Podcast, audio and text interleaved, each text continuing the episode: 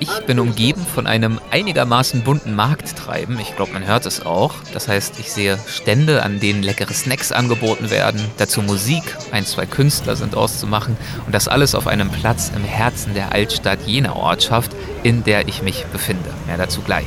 Die Themen, um die es in dieser Folge gehen soll, die sind allerdings nicht ganz so leicht und unbeschwert, wie die Atmosphäre es hier vielleicht gerade verheißt. Wahnsinnig spannend und wichtig sind sie aber allemal.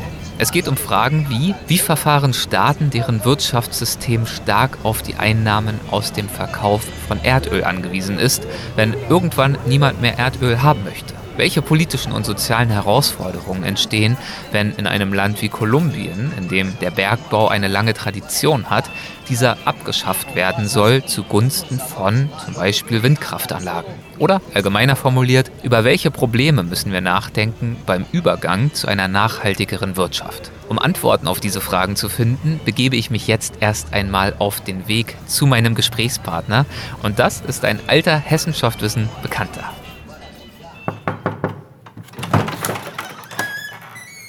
Hallo. Hallo, Stefan. Ja, schön dich zu sehen. Komm rein. Schön hast du es hier.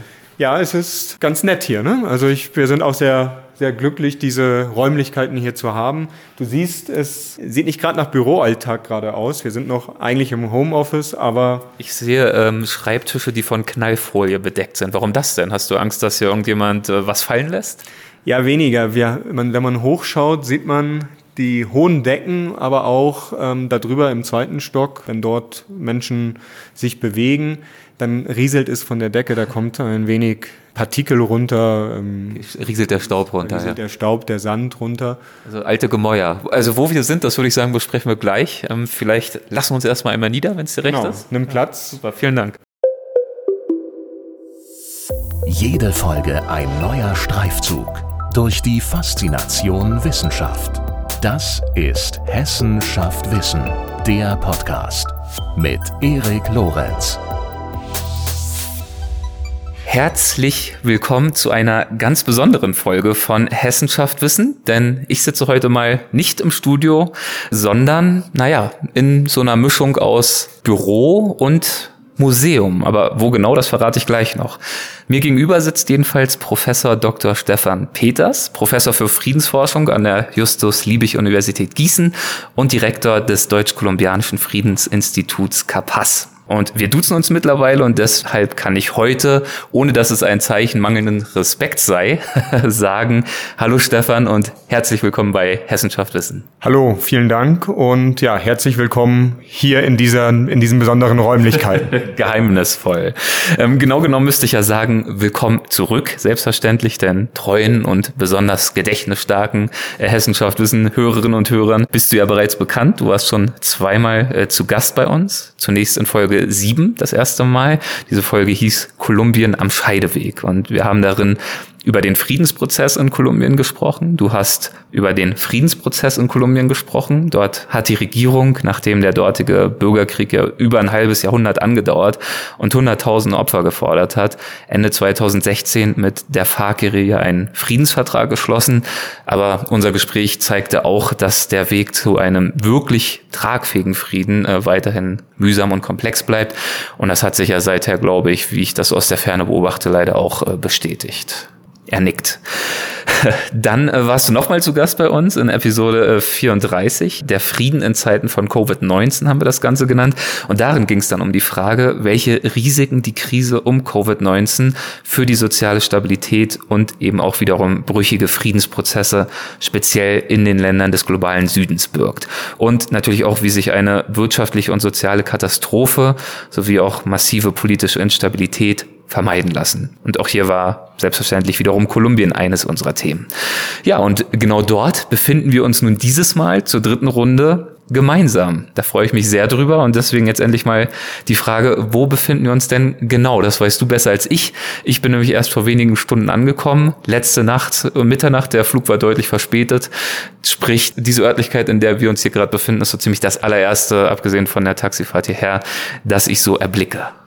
Ja, zunächst einmal, ähm, wir sind in Bogotá, ähm, also in der Hauptstadt Kolumbiens und hier wirklich im politischen Zentrum oder sehr nah dran gegenüber des Präsidentenpalastes im ähm, Claustro San Agustin. Das ist ein ehemaliges Kloster, mittlerweile zu einem Museum umgewandelt, gehört zur Nationaluniversität, der Universidad Nacional de Colombia und hier befinden sich auch die Büroräume des Instituto Capaz, des Deutsch-Kolumbianischen Friedensinstituts. Man muss aber sagen, gut, die Hörerinnen und Hörer sehen es jetzt nicht, ja. aber wir sind hier weiterhin in einer etwas besonderen Situation. Äh, für uns heißt ähm, die Pandemie weiterhin Homeoffice.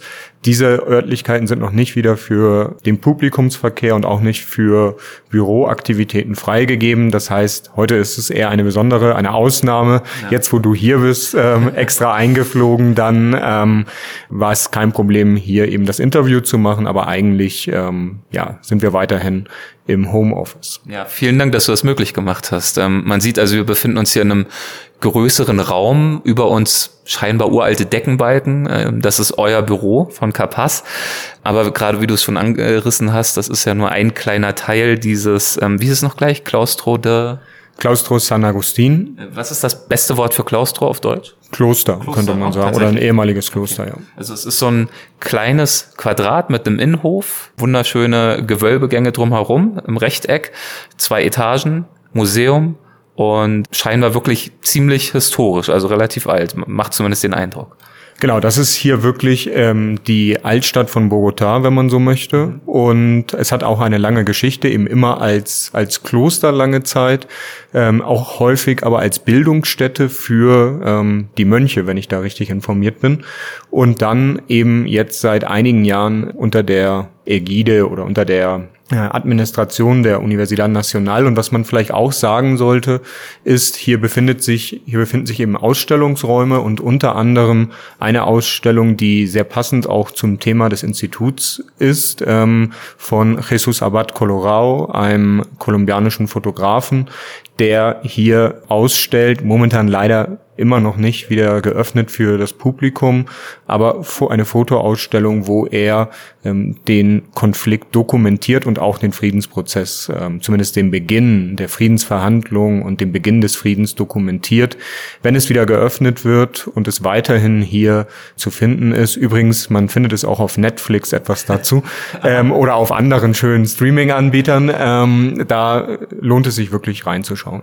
Du hast mir vorhin auch schon kurz erzählt, dass er einiges auf sich genommen hat, um diesen Friedensprozess und alles, was damit zusammenhängt, zu dokumentieren. Ja, er ist wirklich in die Region gegangen, wo ähm, während des bewaffneten Konfliktes und auch heute noch, wo man sagen muss, da ist die Situation schwierig, gefährlich, ist dahin gegangen, wo eigentlich nie Journalistinnen oder Journalisten waren, hat mit ähm, den Opfern des bewaffneten Konfliktes gesprochen, dies dokumentiert mit einer wirklich sehr einfühlsamen Art. Man muss auch sagen, wenn man auch mit Menschen spricht, die ihn kennen, die von ihm dann eben auch fotografiert wurden oder in den Orten.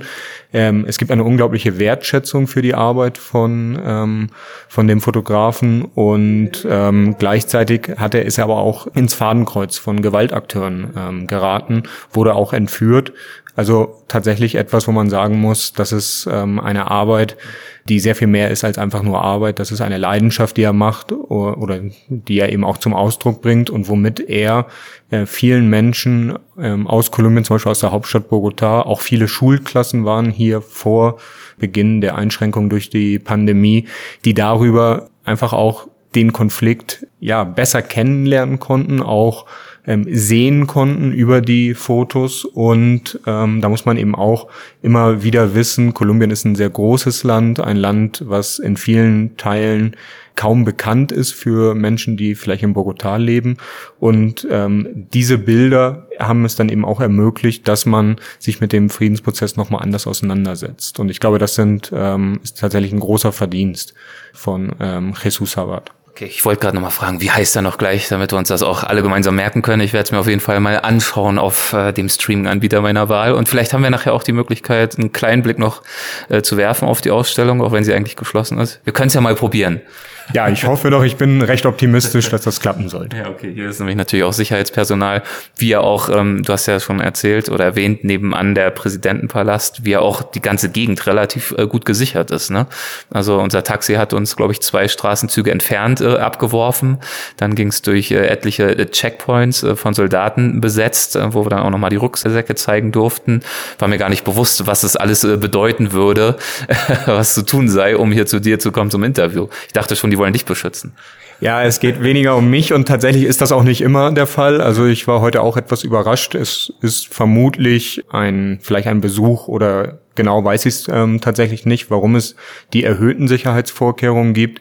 Aber ja, wir sind hier eben direkt im politischen Zentrum. Hier, wie gesagt, der Präsidentenpalast. Auf der anderen Seite ähm, des Präsidentenpalasts der Hauptplatz von Bogota, Plaza Bolivar, so heißen alle Hauptplätze oder fast. Es gibt eine Ausnahme äh, in Pasto, einer Stadt im Süden Kolumbiens, aber sonst in allen Städten heißt der Hauptplatz immer Plaza Bolivar, also nach Simon Bolivar benannt, wo auch auch, also hier findet sich auch das Parlament, hier findet sich der Justizpalast, auch etwas, was für diejenigen, die sich mit der kolumbianischen Geschichte, mit dem Konflikt auseinandergesetzt haben, ähm, kennen es. Das würde jetzt vielleicht ein bisschen zu weit führen, hier in Detail zu gehen, aber dort gab es äh, 1985 ein eine Situation, wo eine andere Guerilla-Gruppe, die M19 oder M19, den Justizpalast ähm, gestürmt hat, besetzt hat und dann wurde das ähm, vom Militär zurückerobert und es gab sehr, sehr viele Tote. Es ähm, gab danach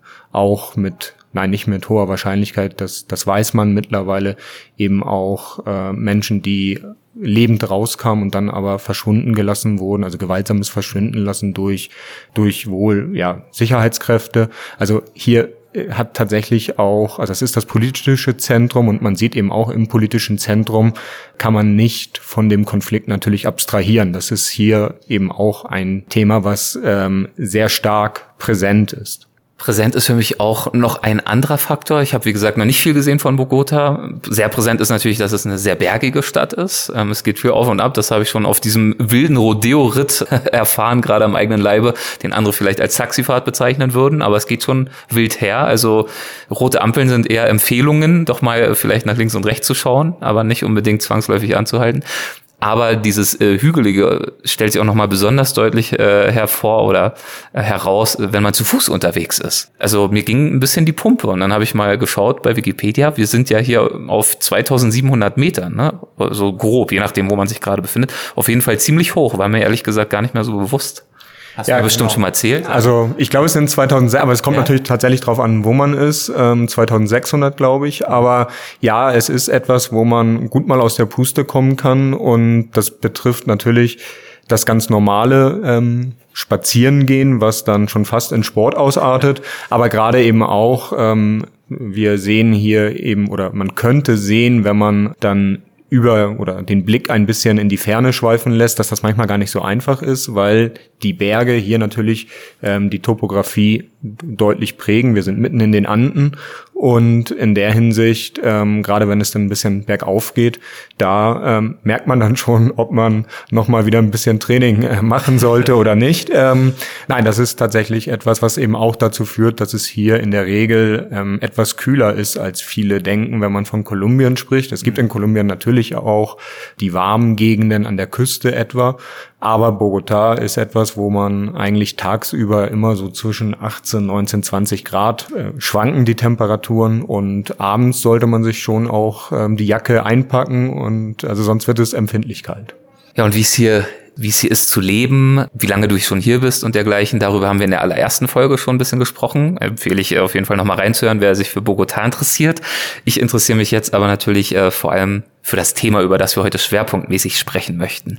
Äh, du bist ja, haben wir schon gesagt, Professor für Friedensforschung und in unseren bisherigen Gesprächen haben wir uns ja wie erläutert über ganz unterschiedliche friedenspolitische Herausforderungen unterhalten. Eine der größten und wahrscheinlich auch komplexesten Herausforderungen unserer Zeit haben wir dabei noch nicht angesprochen.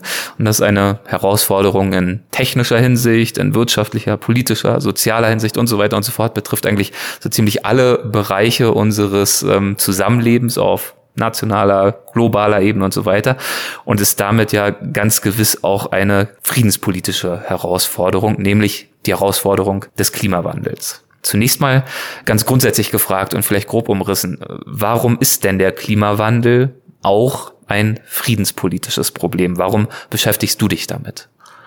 Ja, der ähm, Klimawandel oder allgemein vielleicht die ökologischen Herausforderungen, denen wir, ähm, mit denen wir im 21. Jahrhundert konfrontiert sind und auch weiter konfrontiert sein werden und vermutlich noch sehr viel stärker, als wir uns das momentan überhaupt vorstellen können, sind ein Thema, was wir, glaube ich, für sämtliche ähm, Aspekte des gesellschaftlichen, politischen, wirtschaftlichen, auch wahrscheinlich auch kulturellen Lebens ähm, in Betracht ziehen müssen und eben auch mit Blick auf Konflikte. Wir sehen schon, es gibt Debatten über etwa von Harald Welzer schon vor, vor über zehn Jahren ein Buch Klimakriege. Harald Welzer ist jemand, ähm, ein sehr geschätzter Kollege, der es auch schafft, zuzuspitzen. Es gibt durchaus auch Kritik an dieser Überlegung, ob es wirklich Klimakriege sind. Es sind natürlich immer verschiedene Faktoren. Also es ist einfach nur auf einen Aspekt, wie etwa den Klimawandel, ähm, zuzuspitzen, ist vermutlich zu vereinfachen. Das weiß auch Herr Welzer, das schreibt er dann auch. Mhm. Ähm, aber gleichzeitig ähm, müssen wir natürlich sehen, es ist ein weiterer Faktor, der ähm, dazu führen kann, dass sich Konflikte zuspitzen. Etwa wenn es darum geht, Zugang zu Wasser, Zugang zu Land oder äh, Land, was nicht mehr so stark fruchtbar ist ähm, wie vielleicht vorher, wo es Veränderungen in der landwirtschaftlichen Nutzung gibt, wo es gegebenenfalls auch ähm, auch Fragen ähm, damit verbunden sind, etwa ähm, Entwaldung, was heißt das auch für die Lebensführung der dort ansässigen, ähm, der dort ansässigen Bevölkerung. Aber, und das ist für mich ein wichtiger Punkt, es muss nicht immer zu Konfrontationen führen. Wir können ja auch sagen, wir haben gemeinsame Probleme und hier müssen jetzt Menschen, die sich vielleicht aus welchen Gründen auch immer tendenziell eher ablehnend bis feindlich gegenüberstehen, auf einmal zur Kooperation fast schon gezwungen sind und eben feststellen, ähm, über die Kooperation sehen wir, dass der andere, ähm, den wir immer eher als, als schon ein Feind gesehen haben, dass das doch Menschen sind, ähm, wie du und ich, sage ich jetzt mal, mit unterschiedlichen Interessen, unterschiedlichen Positionen, was auch immer die Konfliktgrundlagen äh, sind, aber mit denen man zusammenarbeiten kann. Das kommt ein wenig auch aus der Forschung zu ähm, natürlichen Katastrophen oder Natur Naturkatastrophen, Desastern, ähm, wo man das teilweise feststellen kann. Da muss man natürlich ein bisschen vorsichtig sein. Das ist die Hoffnung, dass es so kommt. Es kann tatsächlich auch ganz anders kommen und eben Konfrontationen geben. Aber es sind eben diese zwei Möglichkeiten, Kooperation oder Konfrontation und weitere Zuspitzung von Konflikten. Das sind einige der vielen Themen, mit denen man sich beschäftigen kann. Ein weiterer Punkt ist, was heißt eigentlich der Klimawandel ähm, für die, wie wir uns anpassen müssen? Und was heißt das auch für unsere Lebensführung? Sowohl in Deutschland, in Europa, aber eben auch in Kolumbien und gerade in Ländern wie Kolumbien, in anderen lateinamerikanischen Ländern, in vielen Ländern Subsahara-Afrikas, auch Asiens, die sehr stark von ähm, der Ausbeutung und dem Export natürlicher Ressourcen abhängig sind, heißt das eben auch, dass sich äh, die Nachfrage nach Ressourcen, nach bestimmten Ressourcen vermutlich ähm, stark reduzieren wird. Das sind insbesondere fossile Energieträger, also Erdöl sei genannt, aber auch Kohle, zwei der Rohstoffe, die für Kolumbien etwa zentral sind. Aber andere Rohstoffe werden vielleicht stärker nachgefragt. Wenn wir an Elektroautos denken, dann äh, wissen wir, dass das ja neue Mobilitäten sind oder neue Mobilitäten vielleicht gar nicht so sehr, aber neue Techniken sind, die durchaus auch Rohstoffe brauchen. Etwa ähm, Lithium für die Batterien. Das ist ein Beispiel, was, glaube ich, mittlerweile relativ bekannt ist. Und ähm, da kann sich dann aber auch oder stellt sich auch wieder die Frage, wie wird das eigentlich abgebaut? Ähm, welche Zum Beispiel in Bolivien ein großes Thema. Ne? Genau, welche Konflikte können damit einhergehen, gerade in Bolivien etwa oder in diesem Dreieck in Lateinamerika, Bolivien, Argentinien, Chile, wo die größten Lithiumvorkommen der Welt lagern aber wo es eben dann auch die Frage sich stellt, was braucht man dafür etwa mit Blick auf Wasser ähm, für den Lithiumabbau in einer sehr ariden, also sehr trockenen Region, ist sehr gut vorstellbar, glaube ich, dass es dann eben auch zu Konflikten kommen kann. Das heißt, diese Themen des Klimawandels und der Reaktion darauf, auf den Klimawandel, ähm, sind ähm, immer auch von Konflikten durchzogen und von daher sind das Themen, die mich ähm, sehr stark beschäftigen, auch und äh, nicht zuletzt, weil ich schon neben der Friedens- und Konfliktforschung auch aus der Entwicklungsforschung komme und der festen Überzeugung bin, dass wenn wir über Frieden sprechen, wir auch über das, was man immer als Entwicklung bezeichnet, je mehr ich mich damit auseinandersetze, desto weniger weiß ich, was das eigentlich genau ist oder sehe, wie komplex es ist, was für unterschiedliche Vorstellungen von Entwicklung es auch geben kann. Ja, auch nicht alle unbedingt Entwicklungen gutheißen, sondern auch Alternativen zur Entwicklung eher diskutieren. Aber eben doch, dass wir Frieden nicht verstehen können, ohne auch eine gewisse zum Beispiel soziale ja, soziale Verbesserung, das, was man vielleicht auch als Friedensdividende bezeichnen könnte. Das wird natürlich dadurch erschwert, dass, äh, wie du ja gerade schon skizziert hast, wenn wir jetzt mal den globalen Norden versus globalen Süden betrachten oder auch wohlhabendere Bevölkerungsschichten versus ärmere Bevölkerungsschichten, dass diese Herausforderungen, die der Klimawandel vor die der Klimawandel uns stellt, ja nun mitnichten gleichmäßig verteilt werden, sondern an bestimmten Orten der Welt und von bestimmten Bevölkerungsschichten der Welt besonders viel diesbezüglich geschultert werden muss. Deswegen hast du ja auch angesprochen, dass es natürlich äh, für Länder wie Kolumbien, die eben sehr stark auf äh, fossile Ressourcen, ähm, Energieträger angewiesen sind, auf deren Förderung es noch deutlich schwieriger werden dürfte. Naja, und dass insgesamt der Weg zu nachhaltigeren äh, Gesellschaften und Wirtschaftsstrukturen äh, kein leichter ist, ist ja grundsätzlich auch bekannt, sonst wären wir auch schon weiter auf diesem Weg. Und trotzdem sagst du aber, was hast du auch in einer E-Mail an mich geschrieben, dass dieses Problem in politischen und gesellschaftlichen Debatten eigentlich kaum aufgegriffen wird oder zu wenig aufgegriffen wird. Deswegen nochmal die Frage, um das jetzt nochmal ähm, zuzuspitzen und zu konkretisieren, auf welches äh, Problem beziehst du dich dabei? Ja, genau. Also vielleicht kurz nochmal das aufzugreifen, was du gerade genannt hast. Der Klimawandel betrifft uns alle, mhm. aber nicht in der gleichen Form. Und genauso wie Smog nicht demokratisch wirkt, auch das haben wir gelernt, ist der Klimawandel nicht so, dass es alle ähm, auf die gleiche Weise davon betroffen sind und insbesondere bereits vorher vulnerable soziale Gruppen sind von den Auswirkungen des Klimawandels tendenziell stärker ähm, betroffen. Da muss man auch natürlich etwas genauer hinschauen, dann jeweils es auf der empirischen Ebene ähm, genauer untersuchen. Der zweite Punkt ähm, ist, wenn wir es dann auf der in einer globalen Perspektive sehen, und das haben wir jetzt vor wenigen äh, Tagen ja auch in Glasgow bei der ähm, Klimakonferenz äh, wieder feststellen können. Wir zeichnen dieses Gespräch am 20. November 2021 auf, das zur Verortung. Ah ja, ähm, genau, das äh, ist natürlich wichtig ähm, nochmal zu bezeichnen, aber nicht nur auf dieser, sondern auch auf vorherigen ähm, Klimakonferenzen, wenn es um Umwelt- und Klimapolitik auf der internationalen Ebene geht, äh, kommt immer wieder das Thema auf, wer, ist, wer hat eigentlich die Verantwortung? Und da kommen wir sicherlich nicht drum rum zu sagen, die Länder des globalen Nordens, die sogenannten entwickelten Länder, sind diejenigen, die den Großteil der Verantwortung für den menschengemachten Klimawandel tragen. In Länder wie Kolumbien, Subsahara, in Subsahara, Länder in Subsahara-Afrika etwa, haben eigentlich kaum ähm, zum Klimawandel beigetragen. Gleichzeitig ähm, ist eben die Frage, wir müssen alle bestimmte Dinge verändern. Und diese Debatten findet man dann etwa bei Ländern wie China, Indien, die natürlich ein größeres Gewicht auf der internationalen Ebene haben, die das immer wieder anführen. Wir haben auch das Recht auf Entwicklung, was sicherlich ein wichtiger Punkt ist. Gleichzeitig wissen wir aber auch, wenn sich alle Länder so entwickeln würden, wie das etwa Deutschland gemacht hat, also mit diesen Wachstumsraten, die das eben auch implizieren würde, werden wir große Probleme haben. Es gibt eben nicht den Planeten B. Und von daher müssen wir hier umsteuern. Wir müssen Wege finden, wie wir eben den Klimawandel politisch insbesondere auch stoppen können.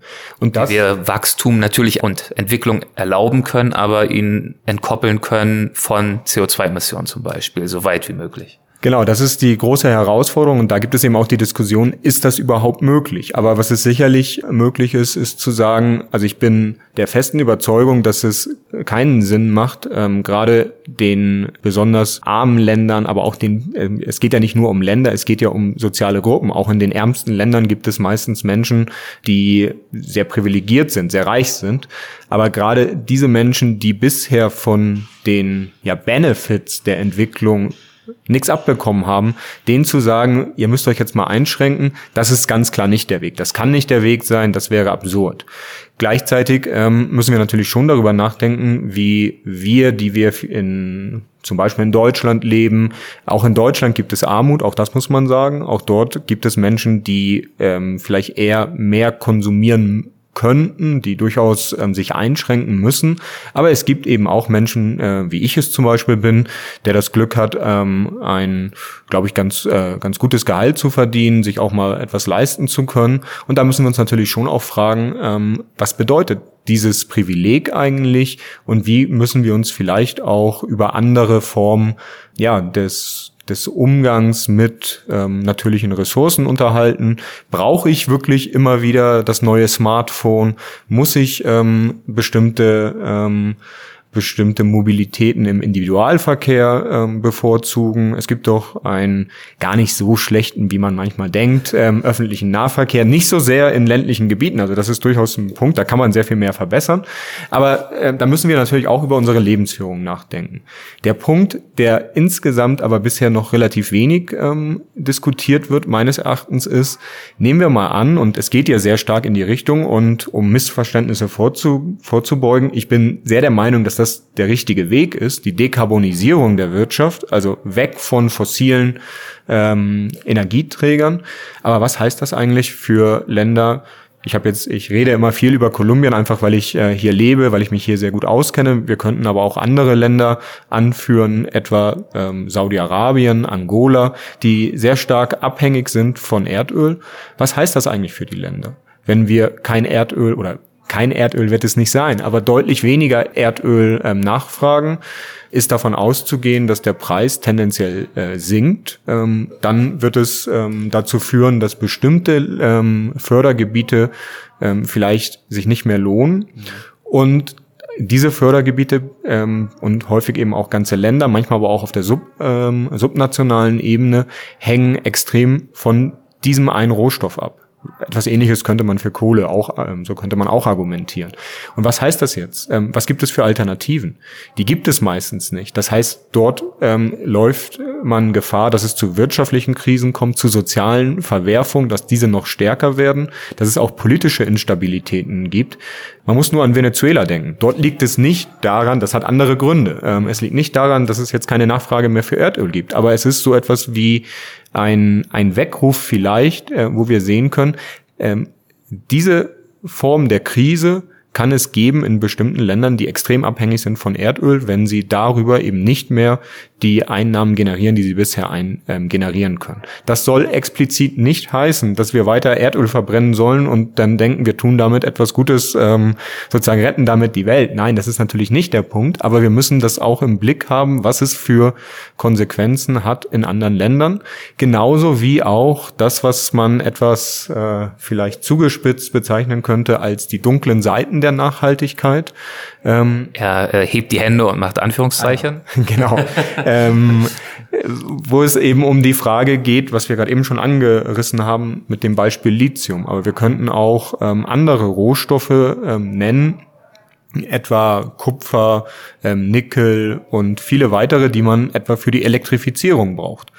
Ähm, das heißt, es geht äh, die diese Energiewende, die der Übergang zu, ähm, sagen wir mal, nachhaltigeren ähm, Technologien heißt nicht, dass wir keine Rohstoffe mehr ausbeuten wollen. Und wer sich mit Rohstoffausbeutung ähm, ein wenig beschäftigt, weiß, dass das immer auch sozial-ökologische Konsequenzen hat und meistens sehr negative sozial-ökologische Konsequenzen. Da kann man auch, ähm, muss man auch darauf hinweisen, nicht alles ist ähm, immer das Gleiche. Man kann es durchaus politisch regulieren, aber ähm, auf der anderen Seite diejenigen, die von einem nachhaltigen Bergbau sprechen, da muss man schon immer große Vorsicht äh, walten lassen. Ähm, das scheint mir doch mehr ähm, PR zu sein als äh, wirklich fundiert. Das heißt, wir müssen einfach dann eben auch wieder sehen, wenn wir nicht die Überlegung haben wollen, und das ist etwas, was immer wieder schwierig ist, das sind Debatten, die man, mit denen man auch keine Wahlen gewinnt, äh, wenn wir uns nicht einschränken wollen, dann heißt das, dass wir weiterhin Raubbau in der Natur ähm, an der Natur treiben. Vielleicht kommen wir weg von den Emissionen von Treibhausgasen, was, ein, was wichtig wäre. Aber das hat ähm, verschiedene Konsequenzen. Einerseits, um das nochmal zusammenzufassen, für die äh, Förderländer, etwa von Erdöl, von Kohle oder auch die Förderregion. Andererseits heißt es aber auch, es werden deutlich mehr Rohstoffe gebraucht. Also wir brauchen weiterhin Rohstoffe. Die, nach, die Energiewende ist abhängig von Rohstoffen. Das zeigt, finde ich, eindrücklich, vor welcher Herausforderungen wir stehen, wenn wir über die ökologische Transformation sprechen, in insbesondere rohstoffabhängigen Staaten des globalen Südens, also Staaten, die abhängig sind, eben diese Rohstoffe zu fördern. Und ähm, ich finde, du hast gerade nochmal sehr eindrücklich klar gemacht, dass es, dass wir uns nicht so einfach es machen können, zu sagen, ja gut, dann verdient halt Kolumbien irgendwie ein bisschen weniger Geld mit Erdöl, ist doch eigentlich ganz gut, sondern das birgt Gefahren und ich habe da auch den Begriff zu gefunden, Degrowth by Disaster. Also wenn wir davon sprechen, Wirtschaftswachstum irgendwie in gesunde Bahn zu lenken oder eben Entwicklung vielleicht von CO2-Emissionen ein Stück weit zu entkoppeln oder dergleichen, dann ist das ja eine Sache. Aber wenn dieses Degrowth, also dieses verlangsamende Wirtschaftswachstum oder sogar der Stillstand eben zu Desaster führt, dann ähm, haben wir eine Situation, die wir auf gar keinen Fall uns wünschen können. Genau, das ist ein wenig ähm, ein Kollege, dessen Name mir gerade entfällt, ähm, den ich aber immer eigentlich immer sehr gerne zitiere, der eben davon spricht, ähm, es kann sein Degrowth by Disaster, also er spricht dort eher von der ähm, Situation im globalen Norden, wo wir tatsächlich uns überlegen müssen, ob wir das immerwährende Wachstum aufrechthalten können oder ob wir dazu Alternativen finden müssen.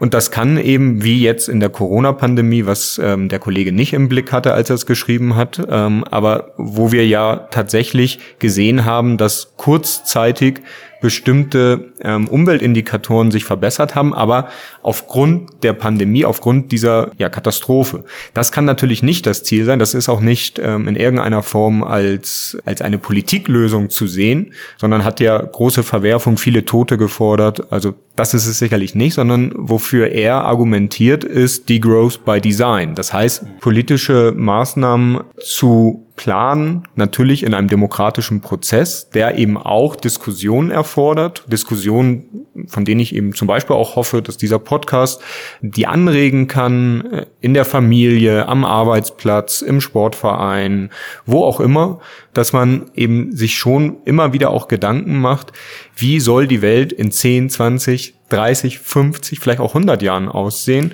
In 100 Jahren werden wir das nicht erleben, in 50 Jahren vielleicht einige von, von uns auch nicht, aber das heißt ja nicht, dass wir sagen können, ähm, das, das geht uns alles nichts an. Das sind dann eben unsere Kinder, unsere Enkel, die diese Welt ähm, dann, die in dieser Welt dann leben ähm, werden und wo sich schon die Frage stellt, ähm, was für eine Welt ähm, hinterlassen wir dann eben den nachfolgenden Generationen.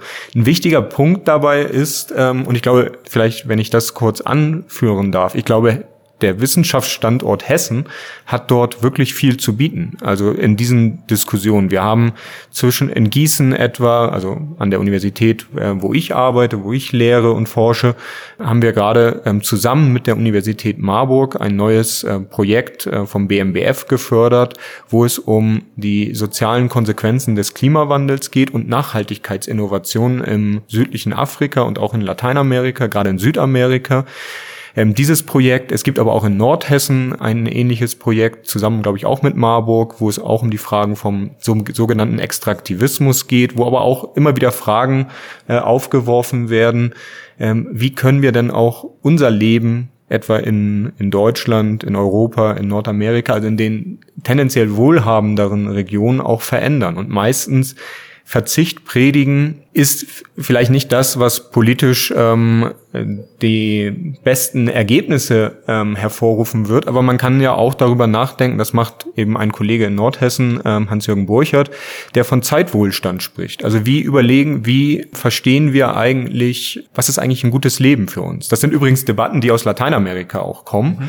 Etwa in Ecuador wird es viel diskutiert, auch in Bolivien, ähm, das sogenannte Buen Vivir. Es geht da nicht darum, dieses Konzept nach Europa zu tragen. Also das ist ein Konzept mit, was sehr stark aus indigener Tradition kommt, kommt, das jetzt einfach nach, nach Deutschland zu übertragen, das wird nicht funktionieren. Genauso wenig wie es funktioniert, wenn man bestimmte Überlegungen, wie ähm, eine Wirtschaft funktionieren sollte oder wie bestimmte Institutionen funktionieren sollte, aus Deutschland zum Beispiel nach Kolumbien oder so überträgt. Nein, das, also one size fits it all funktioniert in den seltensten Fällen und ganz sicher nicht bei gesellschaftlichen und auch so kulturellen Aspekten. Aber es geht. Kann wahrscheinlich Impulse setzen, um in neue Richtungen zumindest mal zu denken und eigene Antworten auf diese Fragen zu finden. Genau, es, es stellt eben, ähm, also was ich glaube ich sehr wichtig finde an solchen Debatten ist zu sagen, wir müssen oder wir können vielleicht Wohlstand auch anders denken als ähm, mein Haus, mein Auto und meine Fernreise, sondern wir können es vielleicht auch denken als ich, also das ist das dieser diese Überlegung vom Zeitwohlstand. Wir können es auch ähm, denken als eine Form, wie möchte ich eigentlich leben? Brauche ich wirklich lebe ich wirklich besser, wenn ich hm, möglichst viel Einkommen generiere, aber eigentlich am Ende des Tages nur noch äh, schlafen möchte, überhaupt kaum Zeit habe für, für Freunde, Familie, ähm, vielleicht auch für Freizeitaktivitäten, für sich einbringen in gesellschaftliche Debatten. Das sehen wir ja an der Krise des Ehrenamtes etwa. Da einfach mal Zeit für Muße. Genau, einfach auch mal Zeit für Muße, vielleicht mal Musik hören, vielleicht auch irgendein Blockbuster sich anschauen, wenn man das möchte. Also auch das einfach ähm, andere Dinge äh, machen die vielleicht dann bedeutet auch, also das sind ja auch Debatten, die jetzt nicht neu sind, wenn es in den, wenn wir über Gewerkschaften etwa denken, Arbeitszeitverkürzungsmodelle und ähnliches, aber eben auch immer darüber nachzudenken, okay, ich muss vielleicht nicht notwendigerweise mehr konsumieren, um glücklich zu sein, sondern es kann eben auch Zeit als ein Indikator sein. Und wir, wir verstehen ja, das haben wir jetzt in der Pandemie, glaube ich, oder sehen wir wieder auch zu Recht, wir brauchen Indikatoren, um zu sehen, um ja, wie ähm, ist gerade die Situation zum Beispiel mit Blick auf Inzidenzen, auf die Frage, wie voll sind die Krankenhäuser etc. Übertragen auf die Situation von Wohlstand denken wir ja in der Regel daran, also wenn die Hörerinnen und Hörer sich vielleicht noch nicht mit Kolumbien auseinandergesetzt haben, ähm, jetzt aber vielleicht Interesse haben. Was ist der erste Indikator, auf den man schaut? Vermute ich zumindestens wird sein, ja, wie ist denn eigentlich das, das Bruttoinlandsprodukt pro Kopf? Und damit haben wir vielleicht auch eine ähm, Größe, die uns schon ein bisschen was sagt. Aber das ist ja nicht das Einzige. Wir könnten ja auch darüber nachdenken, etwa andere, auch die Indikatoren wird man wahrscheinlich im Blick haben. Wie sieht's denn mit Armut, mit Ungleichheit aus? Wir können aber auch darüber nachdenken, wie sieht es eigentlich aus mit Zufriedenheit, mit Zeit etwa? Dabei muss man vorsichtig sein, denn arm aber glücklich äh, oder mit mehr Zeit, das ist es sicherlich nicht, sondern wir müssen irgendwie die Balance finden. Aber einzig auf Wirtschaftswachstum zu schauen, das scheint mir doch eine Art und Weise zu sein, die ähm, sehr, äh, ja, um einen etwas flapsigen Begriff zu nutzen, oldschool erscheint und ähm, überhaupt nicht angemessen für das 21. Jahrhundert, gerade mit Blick auf die große Herausforderung ähm, der ökologischen Krise, insbesondere des Klimawandels. Es ist, wie gesagt, nicht nur der Klimawandel, aber eben auch äh, weitere Aspekte wie das, was wir ja auch in vielen Gesellschaften sehen, was wir in Kolumbien sehr, sehr stark auch schon seit langem sehen, in Lateinamerika im Allgemeinen, aber auch in Deutschland zunehmend sehen, soziale Ungleichheiten, eine wachsende Kluft auch, auch diese Herausforderungen müssen wir uns sicherlich stellen. Da hast du jetzt äh, viele spannende Themen angesprochen, äh, an die ich gerne anknüpfen äh, würde. Mal schauen, was ich so hinkriege kognitiv. Du hast zum Beispiel angesprochen, diese Ideen, das war das letzte, was du ausgeführt hast, Wohlstand ähm, ein bisschen weiter zu fassen und uns zu erlauben, da auch ein bisschen kreativer nachzudenken und vielleicht auch ein bisschen Input zu nehmen aus diesen Bewegungen, die aus Lateinamerika zum Beispiel kommen. Und ich habe das Gefühl, dass was du gerade ausgeführt hast, sind ja durchaus auch Überlegungen, die sich viele von uns gerade auch im Rahmen Rahmen der äh, Covid-19-Pandemie tatsächlich sowieso gemacht haben, weil unser aller Leben wurde stark verändert. Viele von uns standen vor wirtschaftlichen Problemen, waren da herausgefordert. Andere hatten eher die Herausforderung, ja, ich sitze ja zu Hause, ich bin eingesperrt, ich kann nicht viel machen. Soziale Herausforderungen, wie, wie gesagt, finanzielle Herausforderungen. Und viele von uns haben, glaube ich, schon in dieser Zeit auch versucht, sich Gedanken zu machen, was sagt mir das eigentlich darüber, was hier gerade so passiert, ähm, wie ich bisher gelebt habe, was mir tatsächlich wichtig ist, was mir jetzt gerade fehlt und wie ich vielleicht auch in Zukunft leben möchte. Und da äh, gibt's natürlich zum Beispiel auch Gedanken, wie zum, also jetzt mal was ganz Banales, brauche ich so viele Meetings, zu, zu denen ich persönlich anreise? Muss ich unbedingt immer einmal um die Welt fliegen, um äh, zwei Wochen Urlaub zu machen? Oder geht's nicht auch mit dem kleinen Abenteuer vor der Haustür? Das sind ja so beispielhafte Überlegungen, ähm, wo sich dann aber auch vielleicht die Frage stellt, was bleibt nach der Pandemie von alledem? Das ist meine, mein Versuch der Überleitung auch, wenn wir jetzt nochmal über äh, Nationen und Gesellschaften insgesamt sprechen. Da war es ja nun auch so, dass infolge der Pandemie bestimmte, wenn man die wirklich losgelöst voneinander betrachtet, sonst könnte man es natürlich nicht so sagen, Entwicklungen stattgefunden haben, die im Sinne des Klimawandels vorteilhaft und wünschenswert wären, weil erstmals seit ewigen Zeiten die CO2-Emissionen, die Ausstöße sich verlangsamt haben. Nun hast du aber vorhin, äh, vor zehn Minuten oder so auch schon darauf hingewiesen, dass diese Veränderungen, wo man ja meinen könnte, ach ja, die Kennzahlen werden besser, natürlich zu keinem Zeitpunkt verwechselt werden dürfen mit einer echten Transformation, die stattfindet. Nicht was? Ist ja keine wirkliche Veränderung, sondern eine Krise, die vielleicht auch irgendwie wieder vorbeigeht. Deswegen die Frage, wie ist dein Eindruck, was, wenn wir jetzt nochmal zurückkommen über das, auf das Gesamtthema ökologische Transformation, insbesondere von Staaten, die auf Erdölförderung und so weiter angewiesen sind, was lässt sich, wenn irgendwas, aus äh, Covid-19 lernen und was glaubst du, was wird vielleicht auch überdauern und bleiben?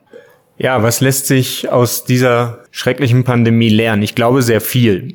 Ich möchte einen Punkt zunächst einmal herausgreifen. Was wir gelernt haben, ist, Politik kann Veränderung durchsetzen.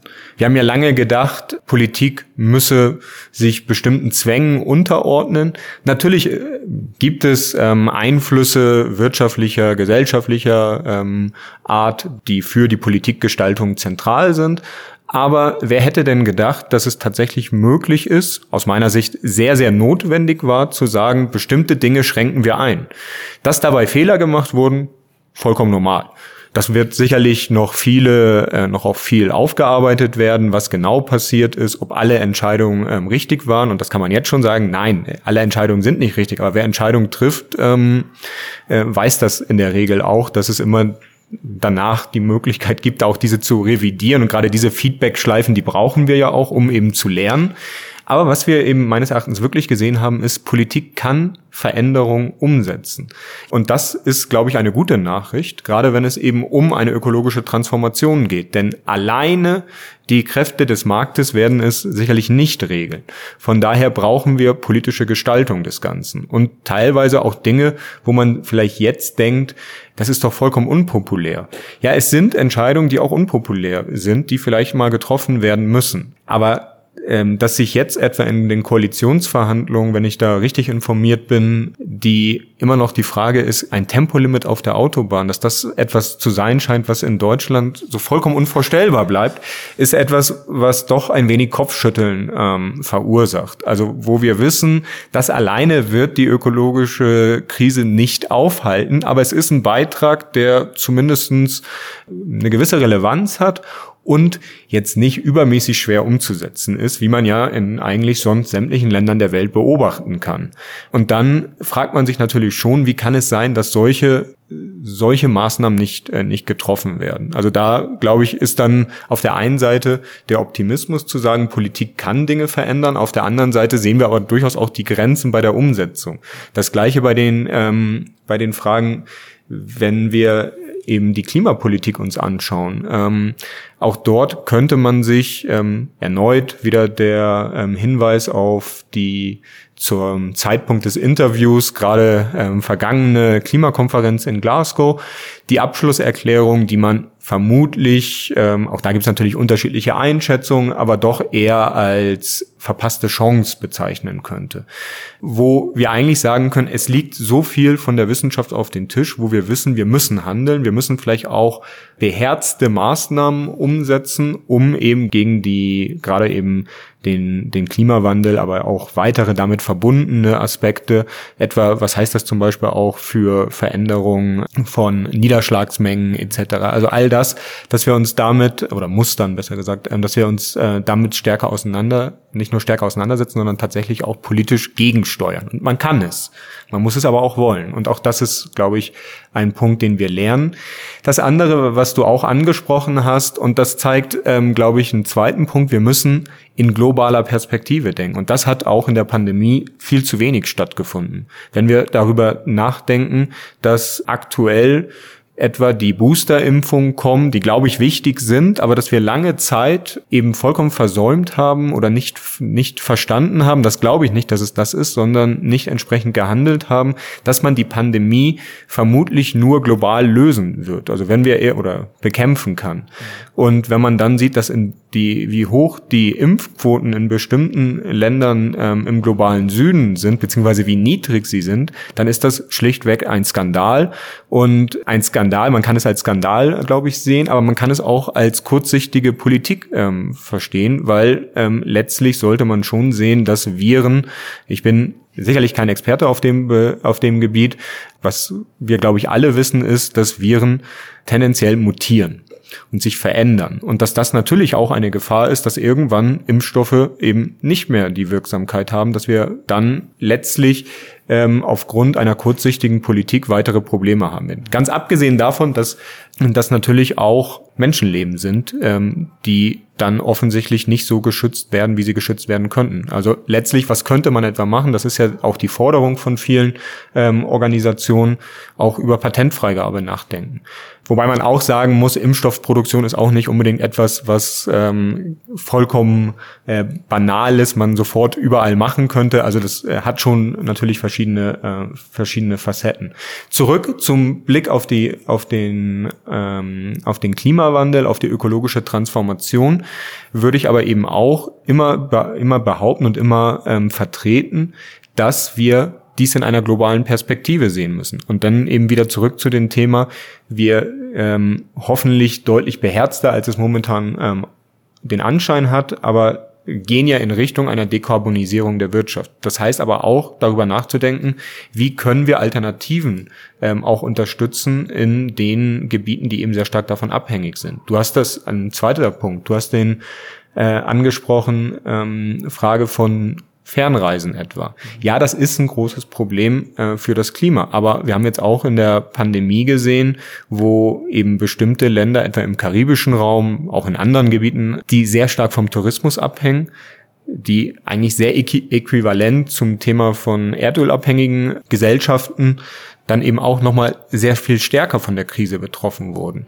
Ähm, also das heißt, es gibt keine einfachen Lösungen. Ich glaube, das müssen wir zunächst einmal feststellen. Das Zweite ist, wir brauchen Diversifizierungsstrategien in verschiedenen Ländern, insbesondere im globalen Süden. Das ist nichts Neues. Also Diversifizierungsbemühungen hat es gerade auch in Erdölländern, das sind die, mit denen ich mich ähm, in meiner äh, Forschung stärker beschäftigt habe, seit über 50 Jahren immer wieder gegeben. Also man weiß, dass man weg muss von einer, von einer Abhängigkeit etwa von einem oder zwei Rohstoffen oder wenn es Tourismus ist, eben Wirtschaftszweigen. Das ist ja so die Grundidee zu sagen, wir nehmen die ja nicht unbeträchtlichen Einnahmen aus dem Erdölgeschäft und sehen sie sozusagen aus, um dann hoffentlich in Zukunft Entwicklung und damit einen äh, diversifizierten Wohlstand zu ernten. Klingt ja für mich erstmal sehr logisch. Klingt erstmal sehr logisch, ist auch sehr ähm, unterstützenswert, leider in der Empirie meist gescheitert.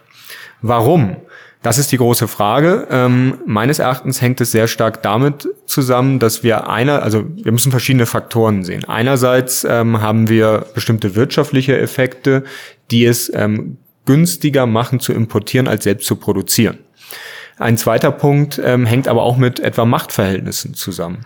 Gerade ähm, die in vielen der erdölabhängigen ähm, Staaten, Gesellschaften ist eben Politik und Wirtschaft eng verzahnt und der zu und gerade eben auch die Politik ähm, braucht letztlich Erdöleinnahmen, um Legitimierung zu schaffen.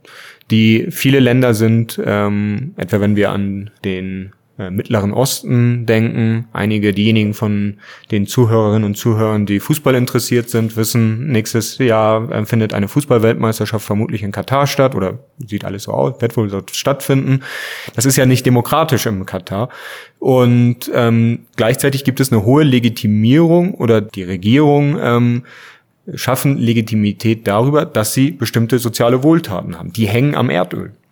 Das heißt, das ist dann eben eng verflochten. Man müsste dann aus meiner Sicht, das ist das, womit ich mich ja seit vielen Jahren beschäftige, ähm, mit der Rententheorie, also aus meiner Sicht ähm, generiert ähm, die Erdölförderung und der Export Renteneinnahmen und diese ähm, machen mit Gesellschaften etwas, dass sie anders funktionieren als bestimmte Gesellschaften, die wir vielleicht besser kennen im globalen Norden in Deutschland. Das heißt, wir haben Gesellschaften, die vollkommen durchströmt sind von, von diesen Renteneinnahmen. Das hat Kannst du den Begriff vielleicht mal erklären? Also damit sind ja jetzt nicht Renten gemeint, wie wir sie in Deutschland verstehen. Ja, genau. Es, ist, es geht nicht um die Frage, äh, wann wir sozusagen weg vom Arbeitsleben kommen, hin dann den Lebensabend zu genießen, sondern es geht um ökonomische Renten, die man sehr schlicht ähm, definieren könnte als ein Einkommen, dem keine Investitions- oder Arbeitsleistung seitens des Empfängers gegenübersteht. Und dann könnte man natürlich sagen, na ja, beim Erdöl braucht man doch Investitionen. Ja, die braucht man. Man braucht auch Arbeit. Allerdings das Einkommen, was generiert wird, erklärt das nicht. Das heißt, je, wir haben einen Überschuss, den man dann eben als Rente bezeichnen kann. Der ist unterschiedlich hoch. Das hängt mit äh, verschiedenen Faktoren zusammen. Das wirklich ähm, präzise auszurechnen, wie hoch der Rentenanteil ist, ist auch eine große Herausforderung, die meines Erachtens noch nicht gelöst ist. Gleichzeitig äh, wissen wir aber, dass gerade ähm, Erdölstaaten äh, doch zum erheblichen Teil von Renten ähm, dann von Renteneinnahmen dann eben äh, leben und das durchströmt die Wirtschaft, das durchströmt aber auch die Politik und die Gesellschaft. Das heißt, ähm, damit ähm, müssen wir eben verstehen, dass bestimmte Formen, wie wir Wirtschaft ähm, uns vorstellen, in solchen, ähm, wie ich sie nenne, Rentengesellschaften anders funktionieren.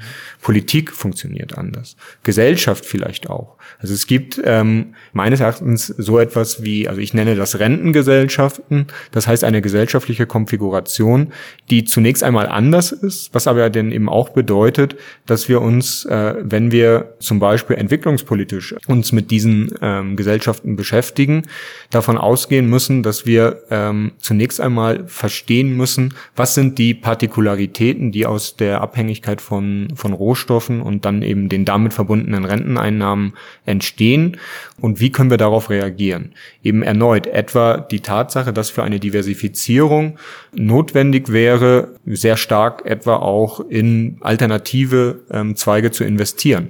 Teilweise gerade im Boom ist das Geld da. Dennoch sehen wir, dass das immer wieder scheitert. Warum ist das so? Das liegt ja nicht daran, dass die ähm, entsprechenden Politikerinnen und Politiker oder auch die ähm, Unternehmerinnen und Unternehmer sozusagen nicht die Kapazitäten hätten, nicht, äh, nicht wüssten, wie es geht. Das liegt vielleicht daran, dass man einfach ähm, bestimmte ähm, Incentives hat, die es sehr viel einfacher machen und risikoarmer ähm, gestalten, dann eben Profite zu generieren, indem man etwa ähm, importiert indem man etwa auch ähm, über einen Zugang vielleicht zur Politik bestimmte Unternehmungen, etwa im Bereich von Infrastruktur oder aber auch in Katar etwa, wer baut die Stadien und ähnliches macht. Also was ja auch wiederum alles von äh, mit Erdölgeld äh, finanziert wurde. Das heißt, ähm, solche Aspekte muss man zunächst einmal ähm, stärker in den Fokus rücken und auch verstehen und darauf dann eben entsprechende politische Antworten ähm, zu finden. Wie gesagt, das ist nicht einfach, weil eben die Diversifizierung zwar alle immer fordern, aber gerade dann, wenn es zum Beispiel politische Krisen gibt. Immer dann, wenn es möglich ist, würden ähm, Erdölstaaten darauf reagieren, dass sie versuchen, mehr Geld einzunehmen, was sie am einfachsten über eben die Rohstoffausbeutung, ähm, was am einfachsten darüber gelingen kann und dann eben wiederum sozusagen soziale Wohltaten zu finanzieren. Und hier haben wir jetzt eben den Punkt bei der Dekarbonisierung, das kann alles wegfallen. Das heißt, wenn das stattfindet und die Vorhersagen über die, die Preise von Erdöl, auch von Kohle, die sind ähm, naturgemäß immer ähm, relativ unzuverlässig.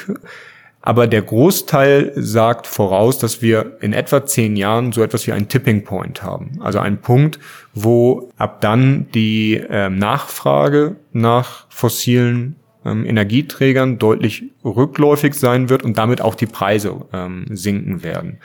Es gibt eine Ausnahme, es gibt wahrscheinlich mehr Ausnahmen, aber bei dem, was ich mir in, der, in den letzten Monaten angeschaut habe, die OPEC. Die geht davon aus, ähm, der Preis für und die Nachfrage für Erdöl wird weiter stabil bleiben, tendenziell steigen. Nun hat die OPEC dort ein gewisses Interesse auch dran. Und gleichzeitig, ähm, selbst wenn die OPEC recht haben sollte, was ich nicht glaube, dann hätten wir ein ganz anderes Problem, weil das ist genau der Weg, der in die Klimakatastrophe führt. Ich glaube, vieles von dem, was wir jetzt besprochen haben, wird noch leichter nachvollziehbar, wenn wir uns mal ein, zwei konkreten Beispielen noch widmen. Und genau das würde ich sehr gern tun mit dir in der nächsten Folge, damit das hier auch nicht zu lang alles wird, würde ich sagen, ich bedanke mich für dieses Mal bei dir. Herzlichen Dank für die Zeit. Und wir setzen das Gespräch aber gleich fort und diesen entsprechenden zweiten Teil gibt es dann in der nächsten Episode von Hessenschaft Wissen. Bis hierhin vielen, vielen Dank, Stefan. Ja, ich danke. Vielen Dank. Hessen schafft Wissen, der Podcast.